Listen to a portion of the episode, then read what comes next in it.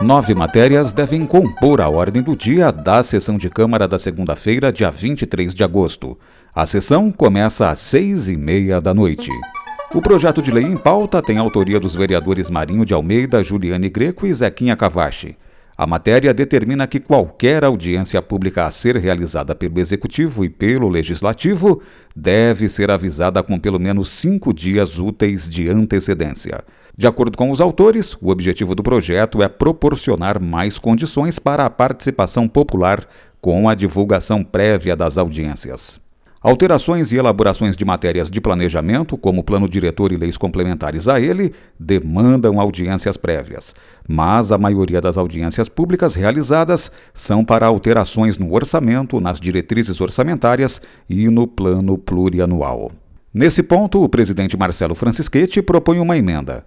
Quando a alteração no orçamento for para a entrada urgente de recursos vindos dos governos federal e estadual, o prazo de cinco dias úteis para a divulgação prévia não deve ser levado em conta. O presidente entende que não se pode correr o risco de o município perder convênios e recursos por conta do não cumprimento do prazo de divulgação de audiências. Na sessão de 23 de agosto, os vereadores também votam requerimentos e moções. Guilherme Hernandes é autor de dois requerimentos ao prefeito. O vereador quer informações sobre o calçamento das áreas verdes do bairro Világio Marconi e quer explicações sobre possível esquecimento de paciente de Itápolis em Jaú no dia 19 de agosto.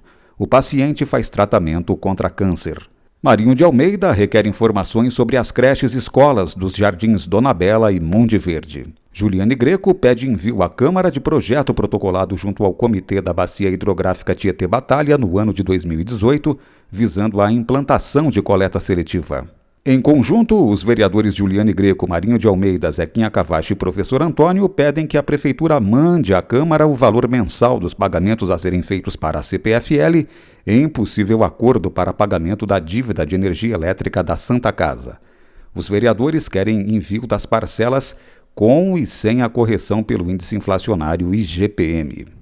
Os mesmos vereadores buscam informações a respeito de possível contratação de empresa ou pessoa física que esteja prestando consultoria ou assessoria à Santa Casa e também à Secretaria de Saúde.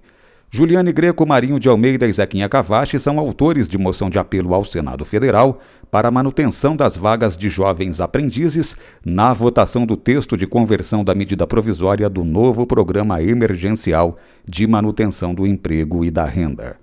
Professor Antônio parabeniza a Escola Estadual Teófila Pinto de Camargo pela comemoração de 63 anos de fundação e também pela transformação de escola regular para a Escola de Ensino Integral no próximo ano.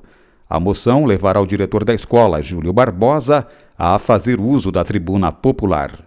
No expediente, seis indicações dos vereadores ao prefeito vão ser lidas e debatidas. A sessão ordinária vai ser na segunda-feira, dia 23 de agosto, às seis e meia da noite, com transmissão ao vivo nas redes sociais YouTube e Facebook. O plenário pode receber até 15 pessoas por ordem de chegada. Veja em itaporis.sp.leg.br a pauta completa e o inteiro teor das matérias. Flávio Moraes, Jornalismo, Câmara Municipal de Itápolis.